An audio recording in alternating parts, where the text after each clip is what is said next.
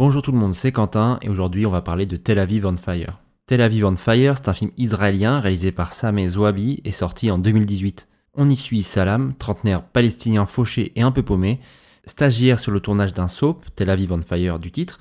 Il est chargé de la bonne prononciation de l'hébreu par l'actrice principale. Tous les jours, il passe par le même checkpoint et alors qu'il est arrêté, il panique et affirme qu'il est le scénariste de la série. Pas de chance car l'officier israélien qui l'a interpellé est un fan du soap le mensonge prendra alors beaucoup plus d'ampleur.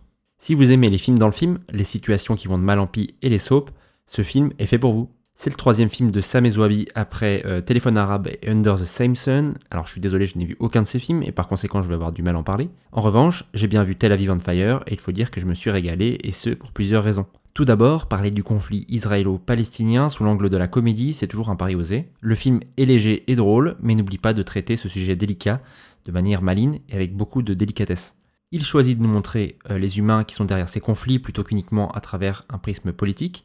D'ailleurs, lorsque le militaire demande à sa femme pourquoi elle aime tant cette série alors qu'elle lui paraît antisémite, elle répond Il n'y a pas que la politique, c'est romantique. Et je pense que cette réplique énonce toutes les intentions du film. Tel Aviv on Fire, c'est un film sur la puissance de la fiction, sa capacité à diviser certes, mais aussi sa capacité à rassembler. Peu importe d'où l'on vient ou qui on est, le langage de la fiction, c'est universel. C'est aussi l'espoir d'une nouvelle génération avide de s'approprier son histoire et d'en écrire la suite, et pourquoi pas ensemble, on a le droit de rêver. Alors n'hésitez pas à aller faire un tour sur le tournage de Tel Aviv on Fire, et vous allez finir par vous aimer les uns les autres, bordel de merde